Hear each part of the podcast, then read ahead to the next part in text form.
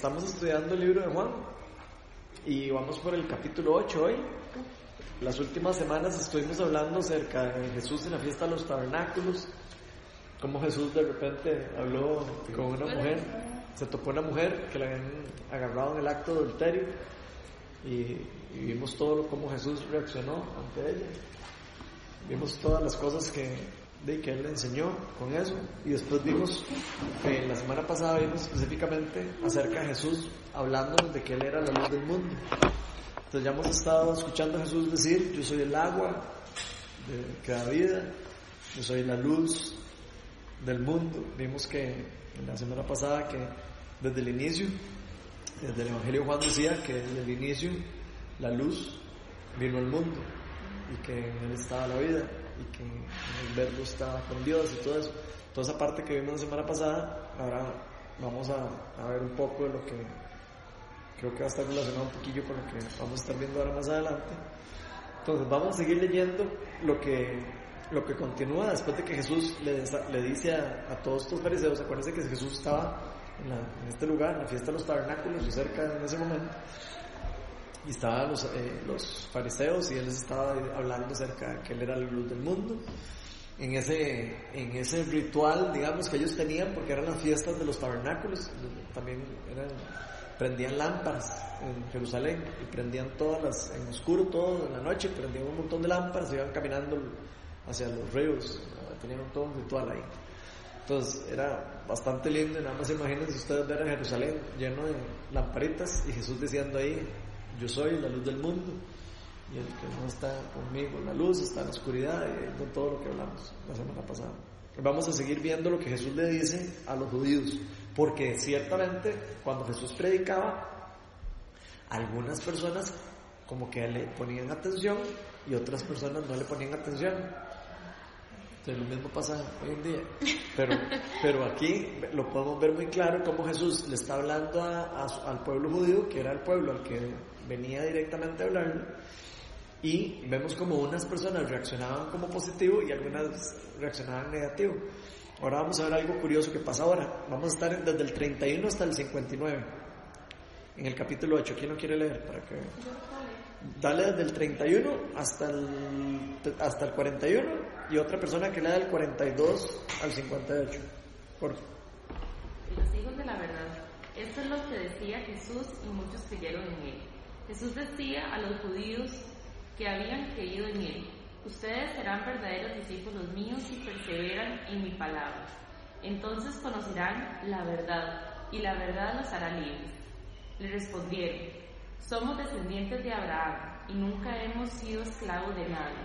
¿Por qué dices, ustedes serán libres?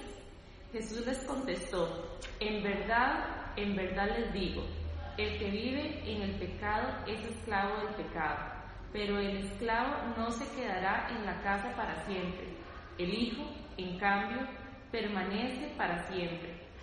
Por tanto, si el Hijo los hace libres, ustedes serán realmente libres. Yo sé que ustedes son descendientes de Abraham, pero mi palabra no tiene acogida en ustedes, y por eso tratan de matarme. Yo hablo de lo que he visto junto a mi Padre, y ustedes hacen lo que han aprendido de su Padre. Ellos le cortaron la palabra nuestro padre es Abraham. Entonces Jesús les dijo, si ustedes fueran hijos de Abraham, actuarían como Abraham. Pero viene alguien que les dice la verdad, la verdad que he aprendido de Dios, y ustedes quieren matarla. Esta no es la manera de actuar de Abraham. Ustedes actúan como hizo su padre. Los judíos le dijeron, nosotros no somos hijos de la prostitución no tenemos más que un solo Padre, Dios. 42, ¿quién sigue ahí? Si Dios fuera su Padre, les contestó Jesús, ustedes me amarían porque yo he venido de Dios y aquí me tienen. No he venido por mi propia cuenta, sino que Él me envió. ¿Por qué no entienden mi modo de hablar? Porque no pueden aceptar mi palabra. Ustedes son de su padre, el diablo, cuyos deseos quieren cumplir. Desde el principio, este ha sido un asesino y no se mantiene en la verdad, porque no hay verdad en él. Cuando miente, expresa su propia naturaleza, porque es un mentiroso Él es el padre, es el padre de la mentira. Y sin embargo a mí, que les digo la verdad, no me creen. ¿Quién de ustedes me puede probar que soy culpable de pecado? Si digo la verdad, ¿por qué no me creen? El que es de Dios escucha lo que Dios dice, pero ustedes no escuchan porque no son de Dios. ¿No tenemos razón al decir que eres un samaritano y que estás endemoniado? replicaron los judíos. No estoy poseído por ningún demonio, contestó Jesús. Tan solo honro a mi Padre, pero ustedes me deshonran a mí.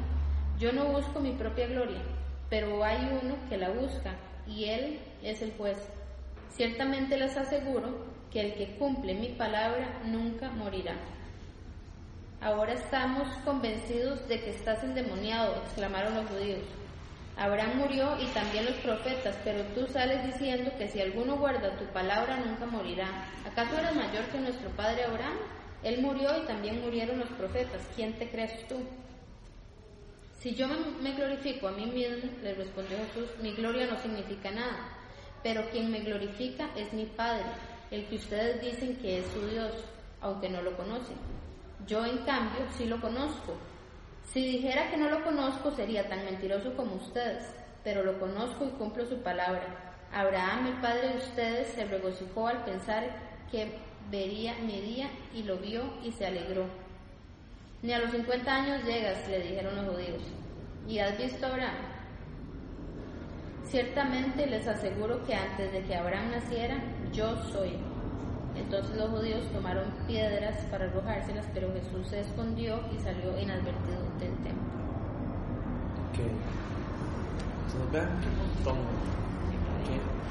¿Qué, es lo que más les, llamó la atención de, este pasaje? Que vemos a Jesús ya enfrentando un poco más directo a los judíos, ya, ya, se puso más directo. ¿Qué, ¿Qué les llamó la atención todo eso que le dicen a Jesús? y la forma en se lo dice. ¿Algo que les haya llamado la atención?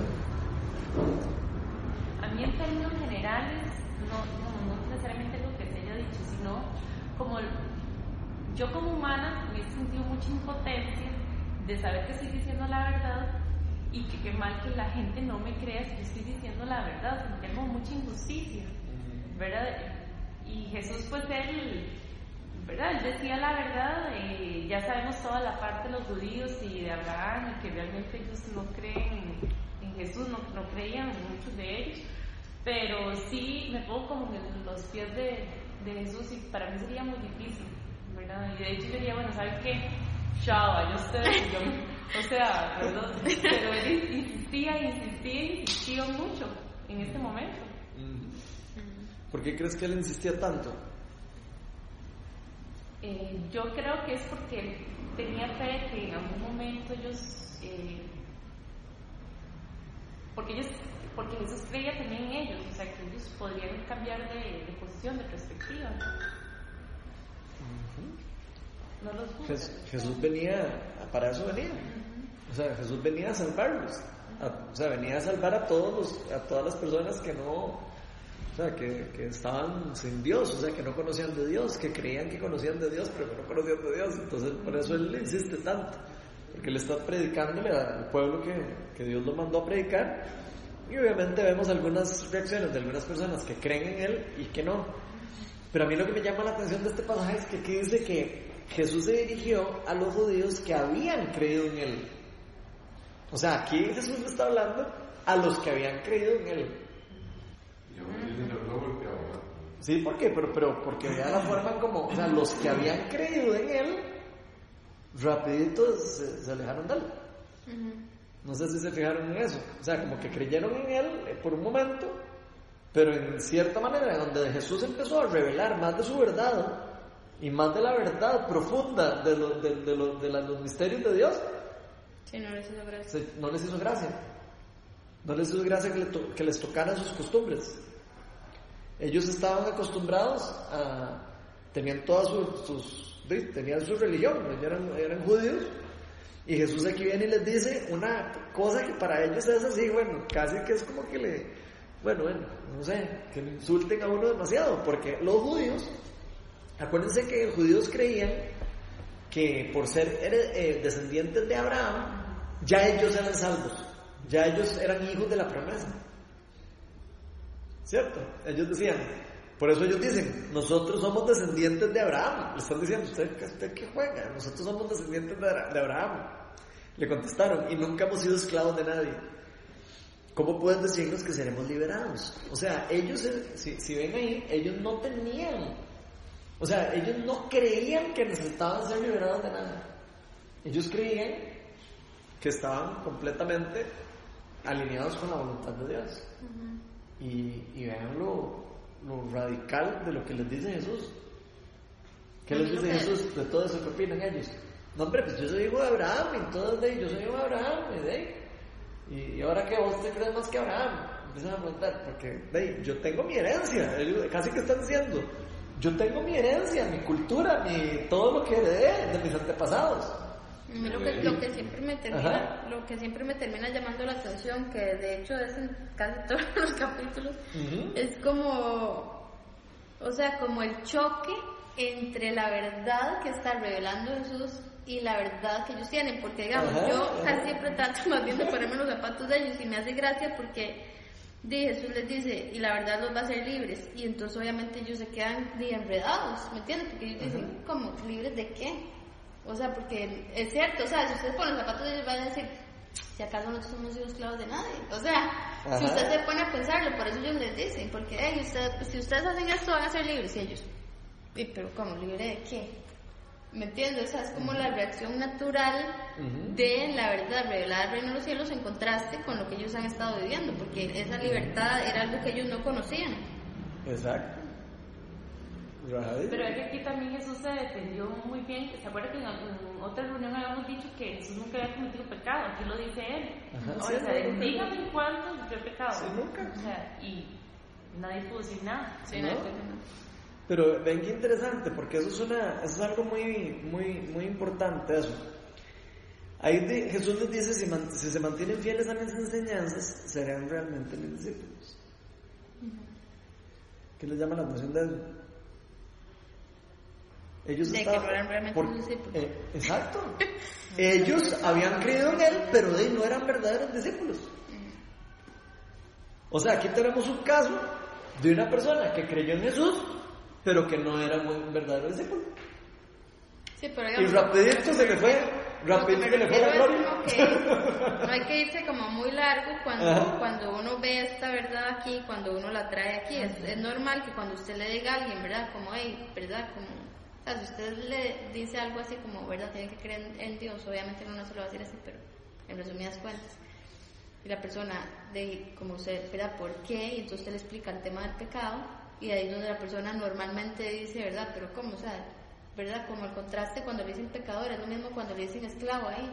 O sea, ellos cuando le dicen esclavo se sienten un toque como ofendido seguro porque por lo que significaba y ahora cuando uno, ¿verdad? Llega alguien y le dice como la verdad y le dice como pecadores, uno normalmente, bueno, toda la gente reacciona como, pero como pecador, o sea, y, y sabiendo la gente que todo el mundo peca, pero es como, como una verdad que choca, ¿me entiendes? O sea, como, como pecador.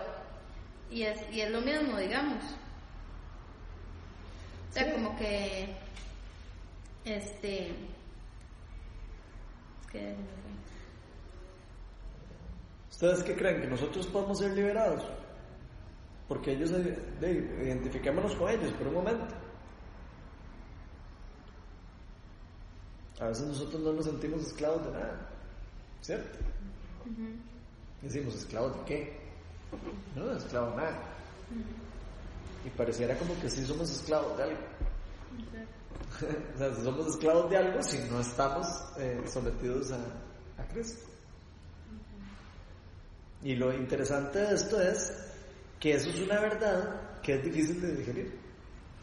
O sea, es una verdad que lo estamos viendo y no solo nos pasa a nosotros, ni nos pasa a los amigos de nosotros, le pasa a todo el mundo. Cuando, cuando se nos son reveladas las verdades de Dios, nosotros en, cierta manera a veces nos cuesta como digerirlas, nos cuesta como, como decir, ok, sí, me someto a esto. Porque siempre lo ponen blanco y negro, entonces cuando dicen negro, entonces uno, como naturalmente el ser humano no le gusta como, ah, verdad, yo no estoy, como yo no estoy de ese lado. ¿verdad? Es como raro porque no sabemos que, que no somos eh, los los más buenos, pero al mismo tiempo no nos queremos sentir como el parte de los, buenos, eh, de los malos. O sea, hablando esos, esos términos, me explico. Sí, pero es que es demasiado importante porque Jesús nunca habló de grises. Exacto, o sea, Jesús él habló exponía de blanco y negro. O sea, habló decía, del reino de las tinieblas y el reino de los, de los cielos. Usted puede vivir solo en uno. Usted no puede vivir en dos a la vez. O vive en el reino de las tinieblas o vive en el reino de la luz. ¿Cómo vive uno en el reino de las tinieblas? Estando esclavizado en el pecado, viviendo en el pecado, no queriendo recibir nada de Dios, creyendo que no necesito nada de Dios, creyendo que yo puedo vivir por mi propia cuenta, creyendo que yo no necesito ayuda de nada, de nadie, que yo estoy bien y que yo... Esa es la forma en como yo me mantengo esclavo. ¿Y qué significa, qué, qué creen ustedes que quiere decir esclavo? ¿Por qué creen que uno que permanece esclavo? Porque es una dependencia. No. Depend- ¿Dependencia de qué? Por ejemplo, si yo soy esclava, eh, eh, no sé, como con dependencia, por ejemplo, al alcohol o a las fiestas. O sea, yo soy esclava de eso, porque Exacto. si no está, o sea, yo dependo, o sea, estoy manos atadas y no me tomo el traguito de whisky antes de cenar, digamos. Y Así entonces es. me enfermo, y ya tengo problemas, y entonces tengo mal humor y. Sí, cualquier vicio. Y podríamos aplicar cualquier vicio, cualquier idolatría, cualquier tipo. Cualquier cosa que nosotros, de, eh, que creyéramos que no necesitamos nosotros eh, ser libres de nada. Cuando nos damos a cuenta y empezamos a pedirle a Dios que nos revele, somos, la verdad es que estamos bastante encadenados a muchas cosas. Si nosotros no dejamos que Jesús nos suelte las ataduras que tenemos en varias cosas, en varias áreas de la vida, ¿verdad? Creo que eso es un proceso. Hay otra cosa que me... No, ya. Ajá, dale, dale. No. Sí, sí. que otra cosa que me llama la atención que es como, o sea, normal, refiriéndonos a todos, que, mm, o sea, como que es, es muy común que uno diga que pertenece a algo sin realmente vivirlo. Digamos, es muy común que la gente diga como yo creo en Dios, pero viva como si no creyera que existe. ¿Me explico? O sea, y entonces me hace gracia porque ellos dicen, nuestro padre es Abraham, ¿verdad? O sea, ellos lo dicen y Jesús les dice, sí, pero si fueran hijos de Abraham harían lo mismo. Exacto. Y no están haciendo ni siquiera eso, pero es como demasiado como, o sea, ellos lo hacían como que si nosotros pertenecemos a eso, pero hoy en día pasa lo mismo, es como, pensamos que pertenecemos, pero en realidad estamos muy lejos de, de esa realidad, o sea, de ser, y es lo que le está diciendo, digamos, de ser seguidores.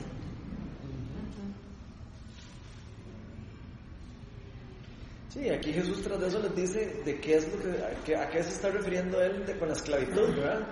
Porque les dice, aquí les dice amén, amén, en arameo, en, en griego, perdón. Ciertamente les aseguro, en esa Biblia tuya dice, la verdad, de verdad, de verdad les digo, es lo mismo, es una traducción de amén, amén. Cuando Jesús dice eso es porque es importante. Entonces dice, ciertamente les aseguro que todo el que peca es esclavo del pecado.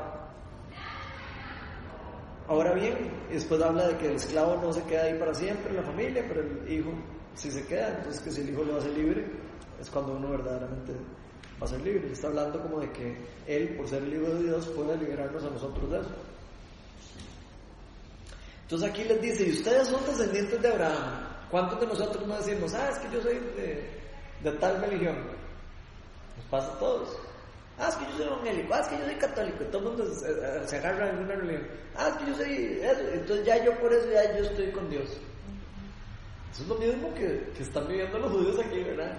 Nosotros, yo soy hijo de, de, de Abraham, o sea, yo soy judío, están prácticamente diciendo, ¿verdad? Y acuérdense que los judíos se jactaban de que eran circuncidados, de que ellos tenían, eh, tenían el Torah, tenían la ley, eran seguidores de la ley, y Jesús aquí les está diciendo, ay, más, ustedes están perdidos. Sí, a eso, me, a perdidos. eso me refería antes, como que nos, nos es fácil como etiquetarnos, pero en realidad la, la etiqueta no nos define, o sea, esa es la verdad. Entonces, y eso es lo que Dios como siempre busca, ¿verdad? Que es que y tantas veces, bueno, que el mismo este, Pablo lo decía, ¿verdad? O sea, procuren, no es como que soy de aquí o que soy de allá, ¿verdad? No es que soy de Pablo o que soy... Mm. O sea, siempre queremos como decir que, que somos de alguno, pero en realidad Dios lo único que quiere es que nosotros vayamos detrás de Él, o sea, que sigamos justamente lo que está diciendo aquí Jesús, ¿verdad? O sea, que, se- que seamos fieles a lo que Él ha enseñado. No es tanto de pertenecer a algo, sino de revelar realmente que sí, que somos hijos de Él, digamos, que somos seguidores. ¿cómo son? Aquí dice, las obras de ustedes son como las de su padre. ¿Qué se refiere Jesús con eso? No sé, pero es que iba a ser algo ya que usted dice. decir. que. Diga, ahora hablamos de, de lo que yo acabo de decir. No, no, o sea que, que estaba pensando en que eso es como lo mismo que, que uno habla cuando habla de la fe y las obras, ¿verdad? O sea, que son una sola cosa. Y a veces piensa, es que no sé cómo explicarlo. O sea, como que queremos ver las obras como algo independiente, pero la obra es un resultado de la fe, ¿verdad? O sea, la fe por sí sola no, no se define y es como eso mismo, o sea, la etiqueta por sí sola no se define, lo que lo identifica es realmente los hechos que hay detrás de eso, o sea, la manera en que vivimos, la manera en que hablamos, la manera en que pensamos, todo eso es lo que realmente refleja si, si creemos, si somos seguidores, si tenemos fe, si estamos como apuntados realmente en el plan que Él nos vino a revelar. Eso es interesante porque Jesús está diciendo ahí, las obras de ustedes no se parecen a las de Dios, las obras de ustedes son como las de su Padre. O sea, aquí Jesús les está diciendo que Dios no es el papá de ellos, a los judíos, a estos. Y después les dice, si Dios fuera su Padre en el 42, ustedes me amarían, porque yo he venido de Dios y aquí me tienen. No he venido por mi propia cuenta, por el que me envió. ¿Por qué no entienden? Después les dice ahí, ustedes son de su padre el diablo. Se los dice ya de directo. Al principio se los tira, al principio se los tira como, como, sí, pero después les dice, ustedes están creyendo que son requete, requete religiosos, de lo que son, son hijos del diablo. Porque están haciendo las obras del diablo, no están haciendo las obras de Dios. Entonces ahí es donde él está diciendo, "Oye, ¿qué, qué son? Blanco o negro. Está, no pueden ser blancos y, ne- y negros, o son blancos o son negros. O sea, o, o, eh, Sí, o es blanco o es negro, no puede haber gris Hay en el reino. que dice eso, o sea, que no se puede tener No dos se- amos. Exactamente, cuando habla del dinero específicamente habla de eso. Uno no puede tener dos amos, uno no puede servirle a Dios y al dinero a la misma vez. Al Igual que no le puede servir a Dios y Satanás a la misma vez. Pero aquí les dice, ven, ven interesante esto, porque les dicen, ustedes son de su padre el diablo cuyos deseos quieren cumplir. O sea, ¿cómo nosotros sabemos si nosotros estamos caminando, si somos verdaderos discípulos, si, somos, si estamos caminando el camino que Dios nos está llamando a seguir? Mauro ahí medio lo dijo. ¿Cómo, cómo sabemos? Sí, por la manera en que caminamos. Por nuestras acciones, nuestras decisiones. Por qué tan fieles somos a sus enseñanzas. Ujú. Y él empezaba al inicio decía, si se mantienen fieles a mis enseñanzas, serán realmente mis discípulos. O sea que si nosotros leemos y leemos la Biblia y leemos la Biblia y leemos la Biblia y no hacemos caso a nada de lo que leemos, no hacemos caso a nada de lo que leemos, estamos perdiendo el tiempo. Y es tal vez como una buena... estamos, estamos en, en nada. Pasando. Estamos matando el rato, nada más. Porque de ahí, en la buena teoría, Dios nos da toda la, la ley, nos da todos los consejos y nos da todas las cosas para que los pongamos en práctica. De hecho, Jesús decía, no se contenten con escuchar la palabra, sino pónganla en práctica. Si nosotros no aplicamos la palabra en nuestras vidas, no vamos a ver ningún cambio en nuestra vida. Así de sencillo. Por más que, que digamos que vamos a tal iglesia, que vamos a tal cosa, que vayamos a misa, que vayamos a lo que, a lo que sea, que uno vaya, si uno realmente no está viviendo en relación con Dios y está viviendo realmente la fe con Dios, uno, uno no está, no, no conoce a Dios realmente. Y Dios lo que quiere es que nosotros lo conozcamos y lo vivamos. ¿Y por qué quiere que lo conozcamos y lo vivamos? Porque Él quiere protegernos. Nos quiere proteger de las artimañas del diablo que nos va a mantener atados en la vida. Porque Él sabe que entre más mentira tengamos en la vida, más esclavos somos del mundo. Entre más verdad conozcamos del reino y entre más verdad vivamos del reino, menos ataduras tenemos en el mundo y más libertad, más libres somos para actuar. ¿Por qué nos da a nosotros tanto miedo predicar? ¿Por qué a nosotros nos da tanto miedo, no sé, todas las cosas? Sí, porque siempre estamos atados a que, ¿qué va a decir esta persona? Se me ve con esta cosa.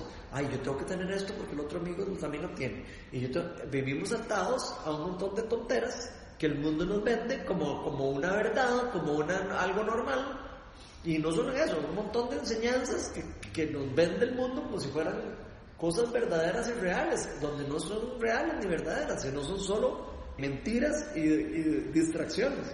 Sí, es bueno, o sea, que me parece que es como una buena herramienta para uno cada vez que uno va a tomar como una decisión o va a hacer algo, cuestionarse a quién realmente le estamos sirviendo. Porque es normal que uno piense como egoístamente que es como, como uno mismo, ¿verdad? Como, ay, no voy a hacer eso porque la verdad es que quiero hacer otra cosa y lo ve como uno mismo, pero no se da cuenta que en realidad si no le estamos sirviendo a Dios, le estamos sirviendo al otro. Entonces a veces es bueno como cuestionar, ¿verdad? Cada vez que vamos a tomar una decisión, o igual, digamos, como siguiendo todos los consejos que él da, diga, ¿verdad? Por ejemplo, que dice que, que no, no le niegues un favor a nadie si en tus manos está el hacerlo. Y a veces es como muy cómodo para uno, como, ah, no, ¿verdad? Este, me pidieron un favor, pero no, no, ahora tengo otras cosas más importantes o quiero hacer otra cosa. Y entonces ahí uno se puede cuestionar, bueno, ¿verdad? Entonces, ¿a quién estoy sirviendo? Y eso es, ¿verdad? Una pequeña enseñanza, pero uno puede hacerlo así con las miles de enseñanzas que hay aquí. ¿Verdad? Como a cuestionar y, ponerlo a la luz de la palabra, decir, bueno, ¿qué es lo que quiere Dios que yo haga en este momento? Que me niegue a mí misma, que me ponga de segunda, que, que saque el tiempo, que dé lo que tengo, que escuche, que ore, traiga el reino de los cielos. No sé, cómo cuestionarse. Que esté en relación con Dios, no solo en religión. Yo no veo a Jesús promocionando religión, yo veo a Jesús promocionando relación. Porque ellos eran expertos en, religión, los judíos, esos, eran expertísimos. Tenían hasta leyes hasta para levantar, no pueden amarrar un burro el sábado, tenían 800 leyes. No pueden, eh, de hecho no pueden ni cumplirlas, todas. Y obligaban a las personas a cumplirlas, donde ellos no podían ni siquiera cumplirlas ellas mismas. Jesús les decía, y ustedes les imponen cargas a los, a los demás y ni siquiera pueden cumplirlas ustedes, a los fariseos. ¿Cómo es eso? Pero vean qué interesante, porque solo hay una verdad. Y por eso Jesús está hablando de la verdad, y que la verdad es la que nos va a liberar y nos va a hacer libres. Porque aquí nos está hablando cómo es la naturaleza del diablo. Nos está diciendo que el diablo, desde el principio, ha sido un asesino y, no sea, y no se mantiene nunca en la verdad. El diablo nunca se mantiene en la verdad. Porque no hay verdad en él. Cuando miente expresa su propia naturaleza. O sea, la, la propia naturaleza de Satanás y del reino de las tinieblas es, es mentir y es engañar y es eh, matar, destruir, robar. De hecho, la palabra de Dios dice que, que el diablo vino a robar, a matar y a destruir todo lo que Dios quiso hacer. Entonces es demasiado importante como entender, o sea, entender que, que, estamos en una eh, un campo de guerra, estamos en un campo de guerra donde o donde el reino de Dios está en lucha con el reino de las tinieblas y el reino de las tinieblas de ahí está eh, echándose la fuerza, se está echando el forzón. Y yo creo que se está echando el forzón en el sentido de que los pocos personas, así como que compareciera aquí, que son la minoría, ¿verdad? Los que creen, por lo menos en el contexto que estamos leyendo. O sea, si, si la mayoría de las personas no creen en Dios y no, y no, se, no se someten a Él, de lo que vamos a estar viendo es el resultado de la mentira. Y lo, vamos a ver el resultado en la sociedad, en la mentira eh, gobernando. ¿Por qué? Porque los hijos de Dios, que son los que portamos el, digamos, el poder del Espíritu Santo, los que portamos el llamado de Dios, los que portamos toda la, la gran comisión, no estamos haciendo nuestro trabajo como nos corresponde. Hasta le dicen endemoniado a Jesucristo, imagínense. Sí, a Jesús constantemente le decían especialmente cuando echaba fuera demonios, le decían que, que él estaba echando fuera demonios por medio del príncipe de Belcebú. O sea, le, estaban, le decían a él que él echaba fuera demonios con el príncipe de los demonios. Y Jesús les decía, ningún reino, el reino no puede estar en contra del otro reino, ningún reino puede estar en contra. ¿Por qué? Porque o se vive en el reino de Dios o se vive en el reino de las tinieblas. El reino de las tinieblas no está nunca en contra del Dios, sino se destruye. Y, ese, ese, eso que decir de, él está hablando a los, A los ¿verdad? a los escribas, a, los que gente muy letrada, ¿verdad? y conocedora. Mm. Y aquí hay una revelación de la verdadera identidad de Jesús en todo esto, ¿verdad? Y hay, hay una confrontación directa hacia con ellos y eso los molesta mucho. Hace enojar, pero él, él los confronta directamente.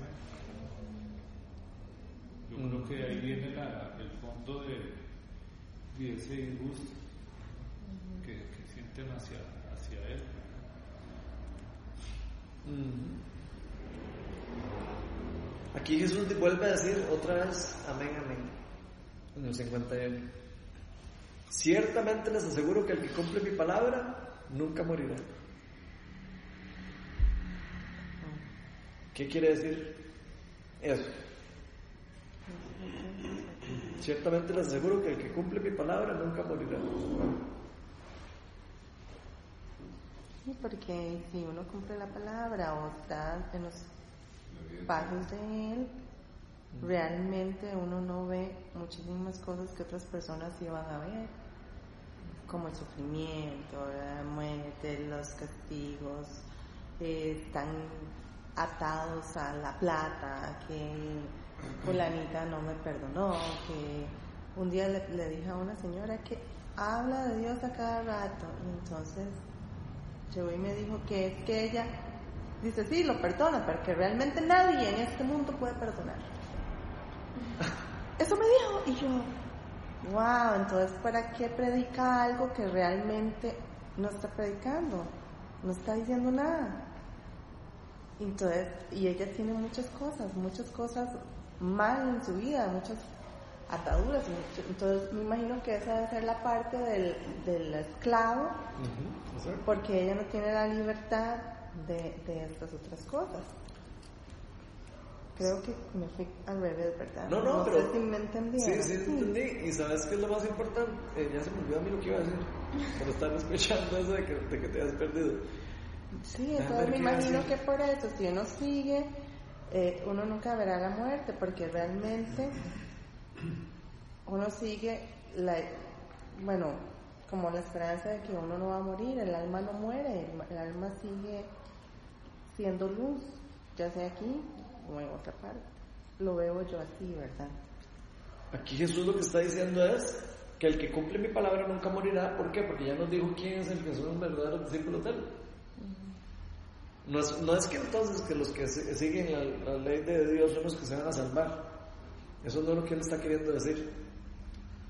Lo que él está queriendo decir es que los hijos de Dios son los que se van a salvar.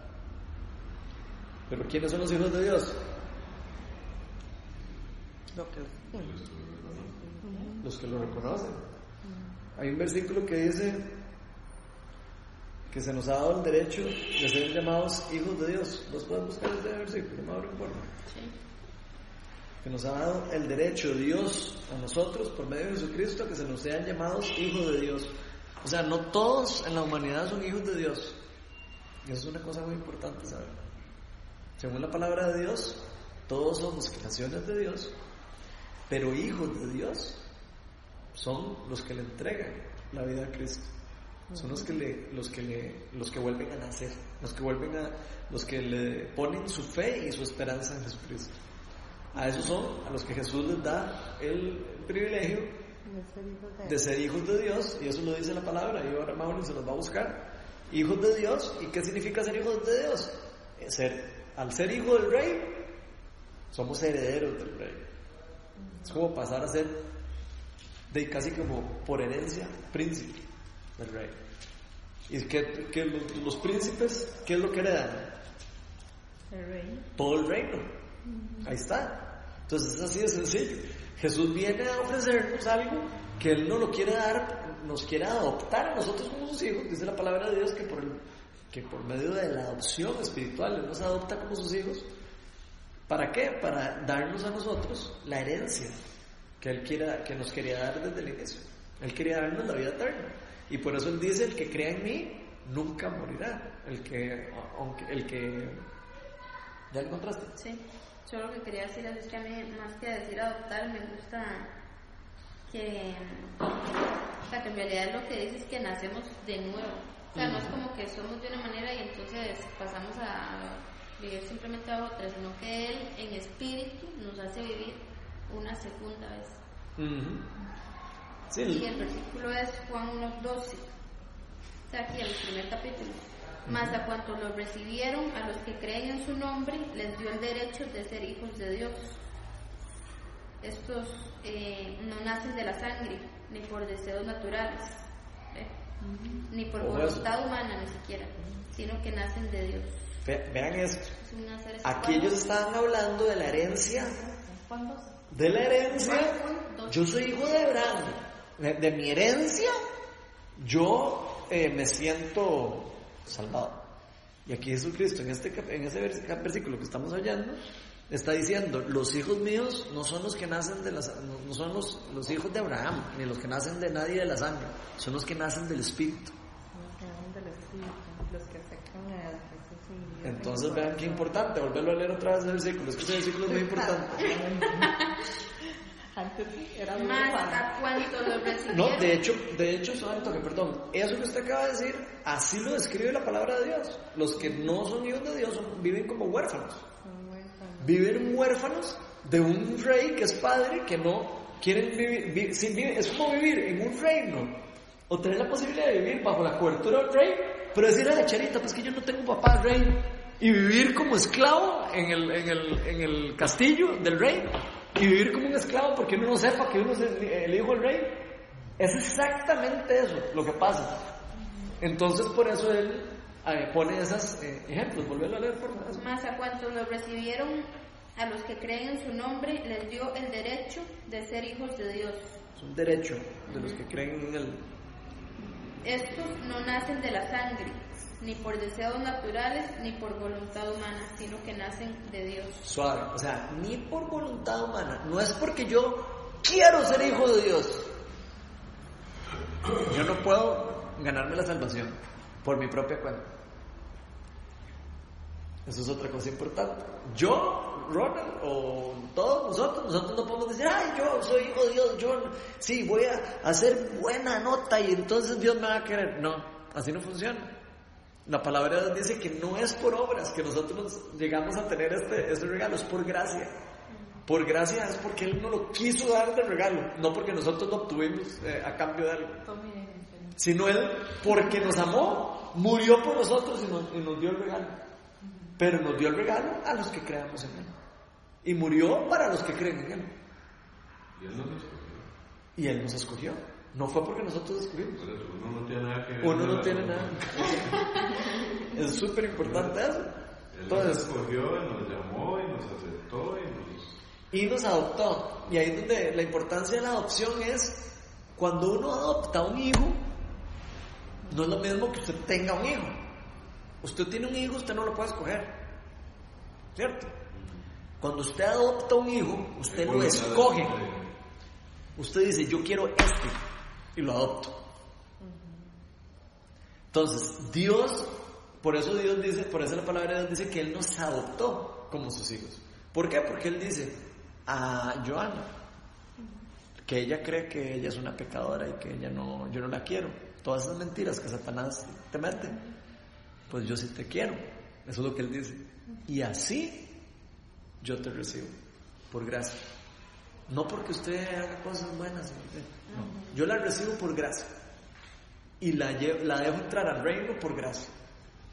Pero cuando uno entra al reino por gracia y de verdad entiende el concepto de la gracia, que uno fue recibido por el rey, sin yo neces- neces- necesariamente merecerlo, porque nosotros no lo merecíamos. Todos somos pecadores, dice la palabra de Dios, dice que no hay ninguna persona justa. O sea, ninguno de nosotros nos merecíamos ser hijos de Dios, porque todos hemos pecado y todos hacemos cosas malas todo el tiempo. Pero Dios, por gracia y por misericordia, dijo, todos los que creen en mí, yo los voy a dejar que sean hijos míos. Y los voy a proteger. Y no solo eso, les voy a perdonar los pecados. Cuando pequen, yo los voy a perdonar. Porque van a estar bajo mi pacto. Bajo el pacto de la gracia. Ese es el pacto de la gracia.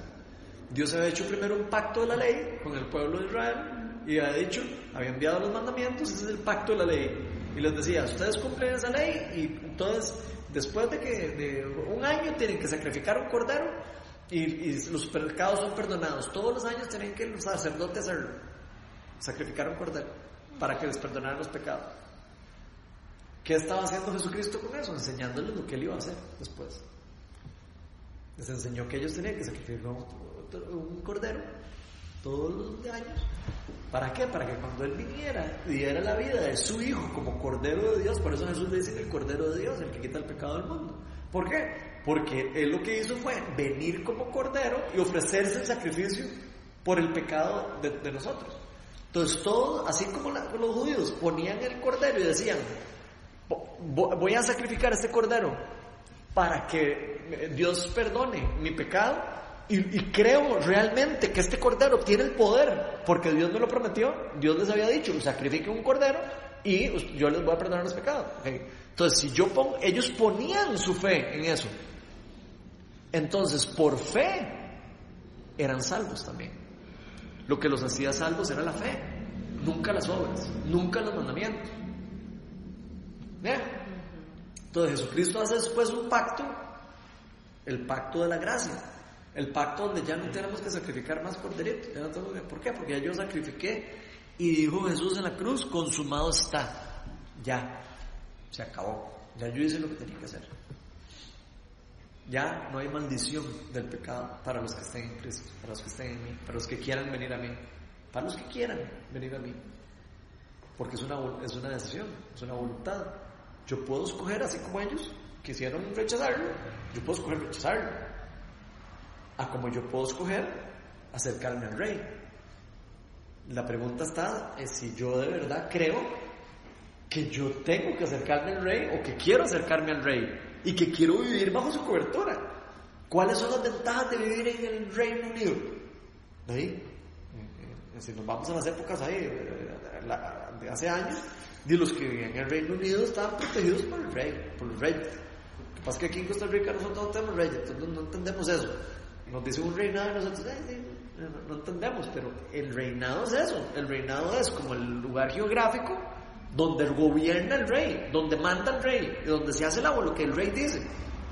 Y el que no hace lo que hace el rey tiene consecuencias. Eso es prácticamente lo que Jesús hizo con el reino, implantó el reino. Y dijo, este es el reino de Dios, todo el que cree en mí vivirá en él. ¿Qué pasa si no obedecen al rey?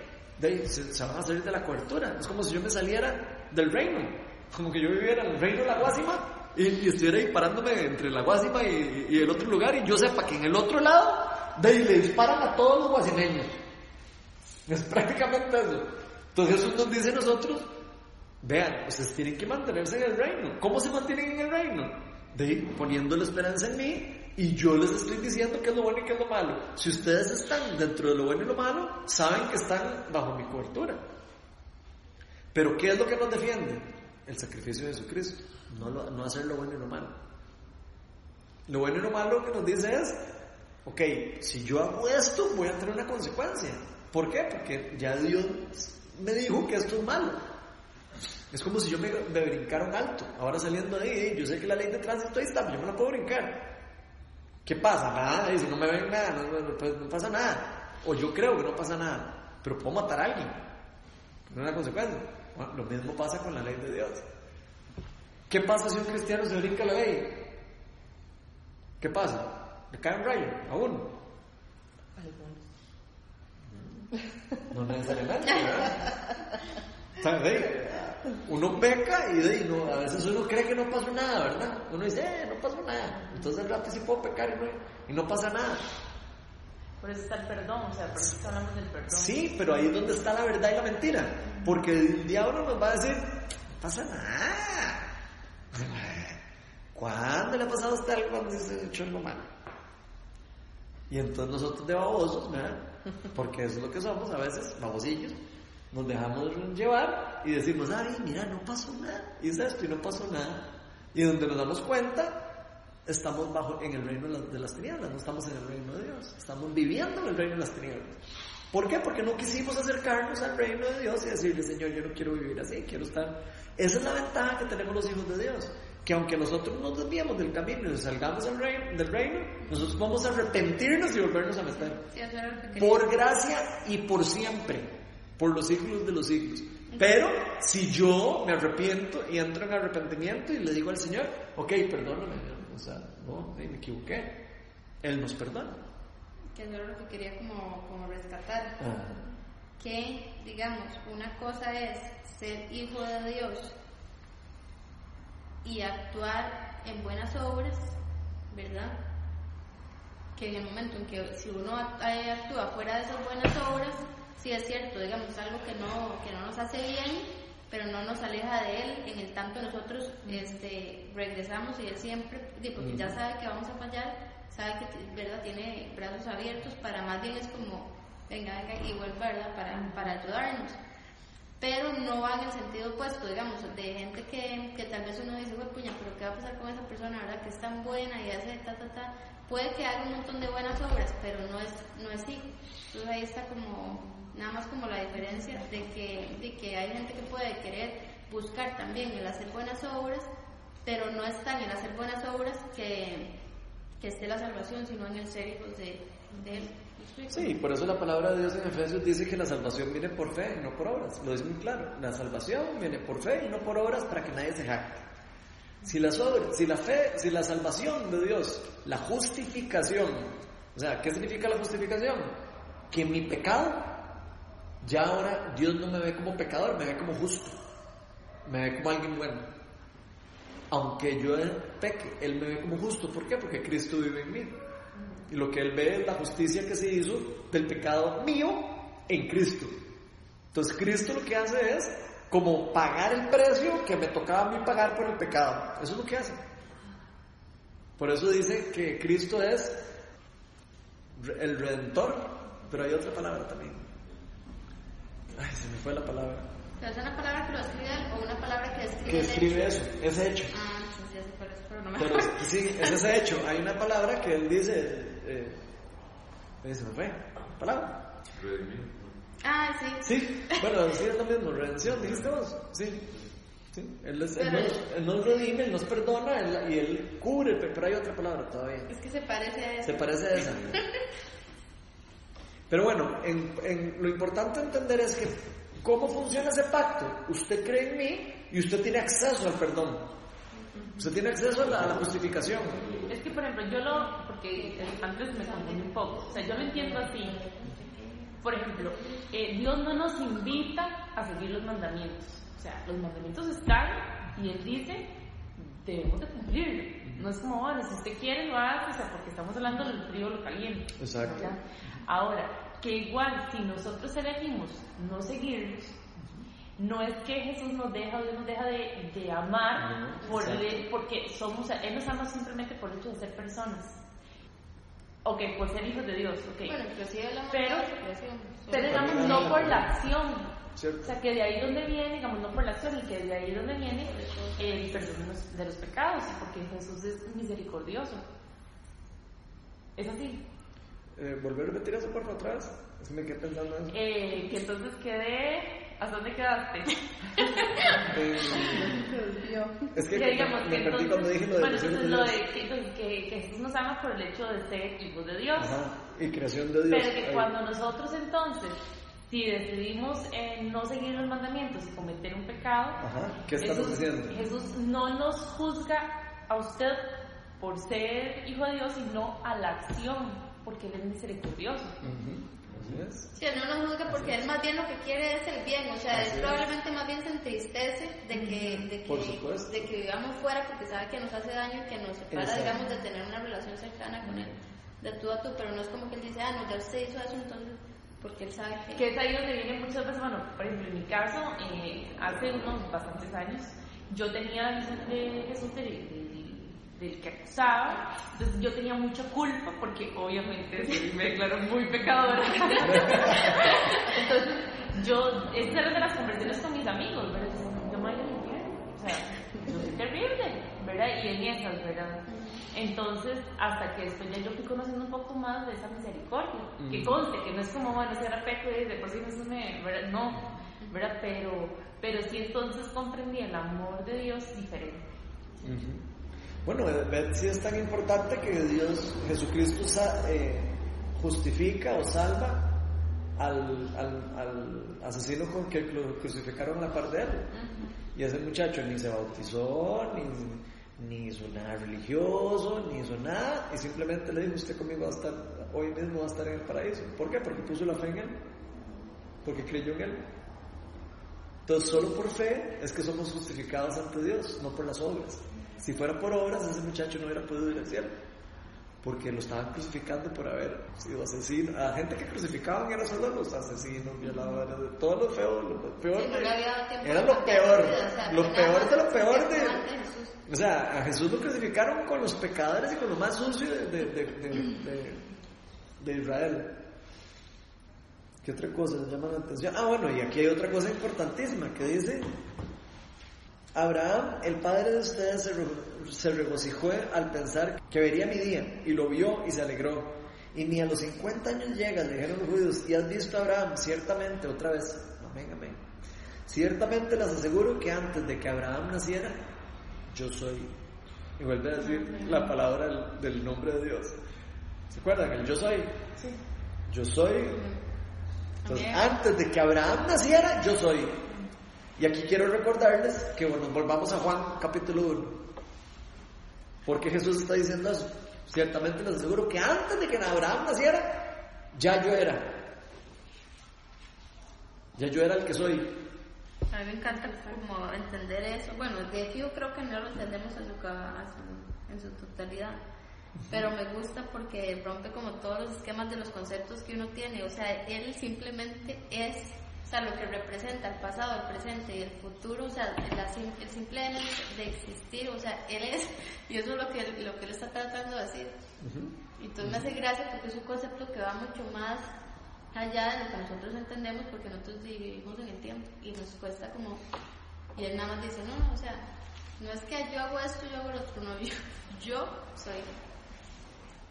Pero lo interesante de eso es que Jesús ahí está afirmando, él con sus propias palabras, les está diciendo, a los judíos, ¿saben qué? Antes de que naciera Abraham, ya yo había nacido. Eso es lo que les está diciendo. O sea, yo he existido desde antes.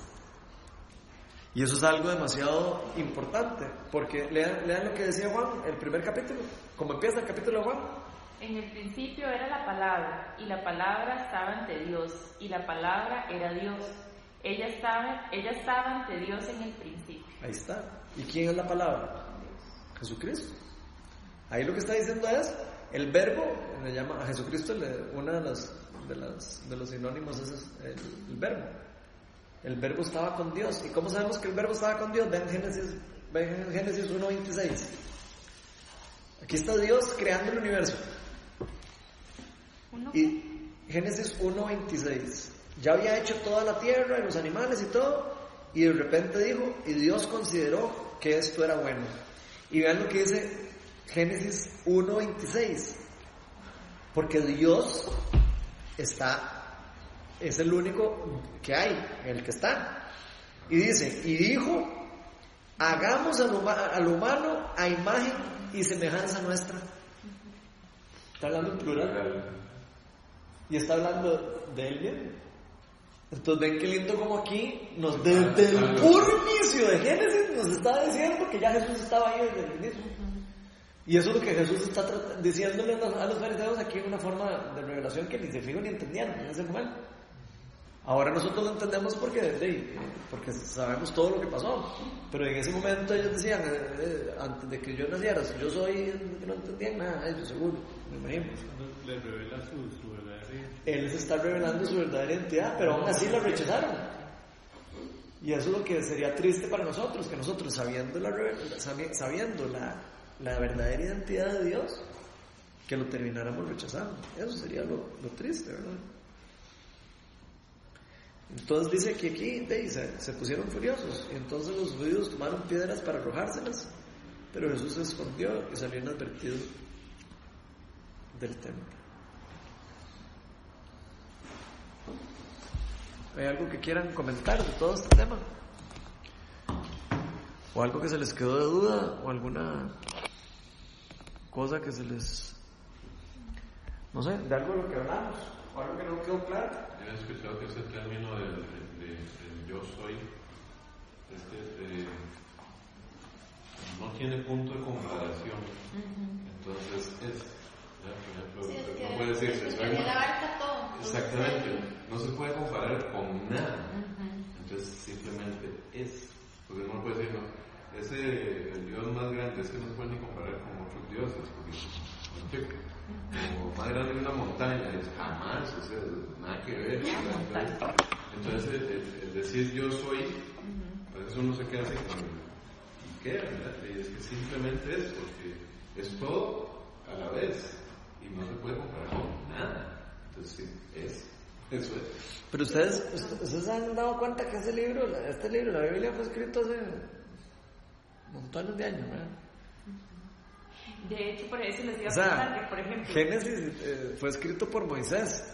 O sea, digo, para- y, y, o sea, nada más para que ustedes den una idea, la sabiduría que hay ahí, que uno dice, pero ¿cómo puede ser? Es imposible, o sea, es prácticamente imposible.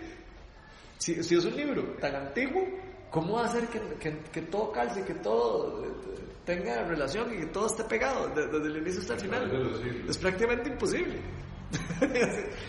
¿Quién se va a poner de acuerdo? ¿Quién va a poder poner de acuerdo a 66 autores, a 66 libros que tiene la Biblia a que todos digan de la, de- de la misma historia?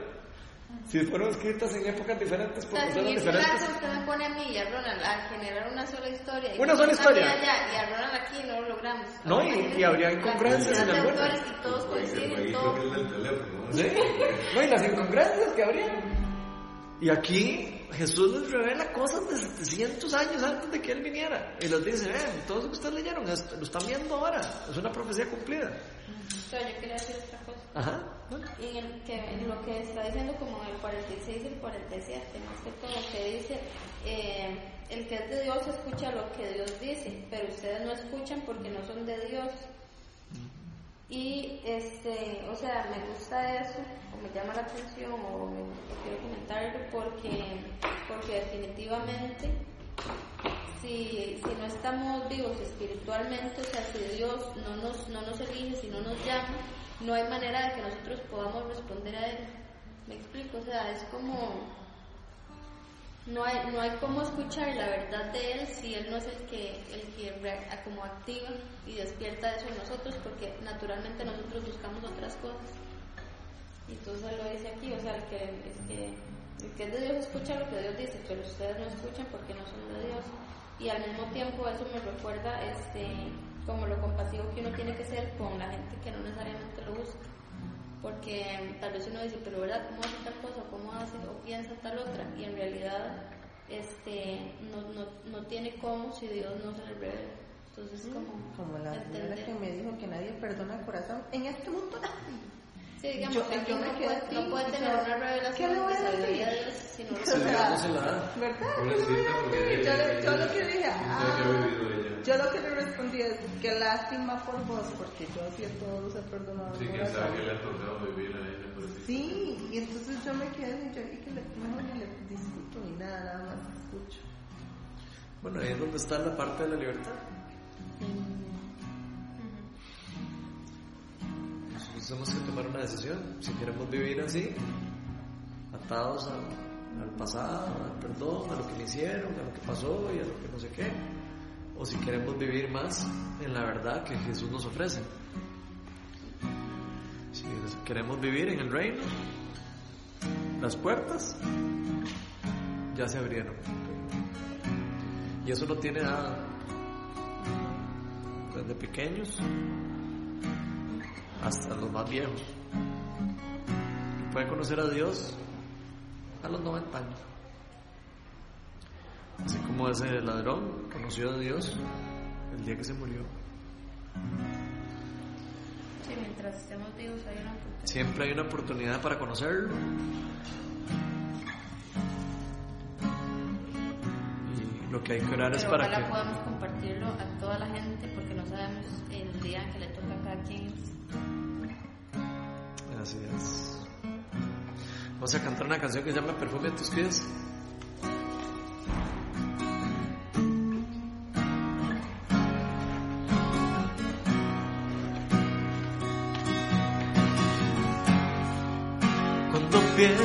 En tu amor y en tu fidelidad, no puedo más que postrarme y adorar cuando pienso en cómo he sido y hasta dónde me has traído, me asombro de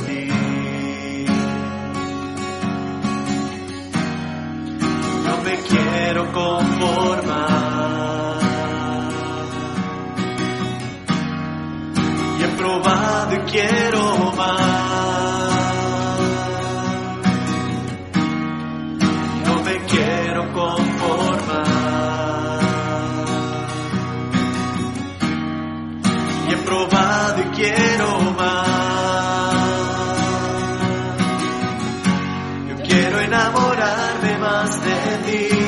Enséñame a amarte y a vivir conforme a tu justicia y tu verdad.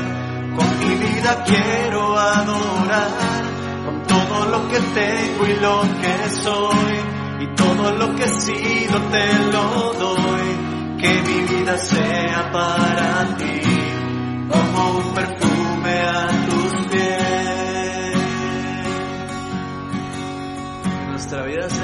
perfume para los pies de Jesús. Que nuestras obras reflejen a Dios. Cuando pienso en tu cruz y en todo lo que has dado, tu sangre por mí, por llevar mi pecado. Cuando pienso en tu mano, hasta aquí hemos llegado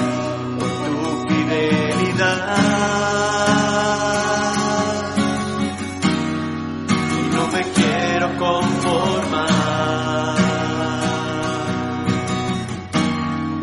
Y he probado y quiero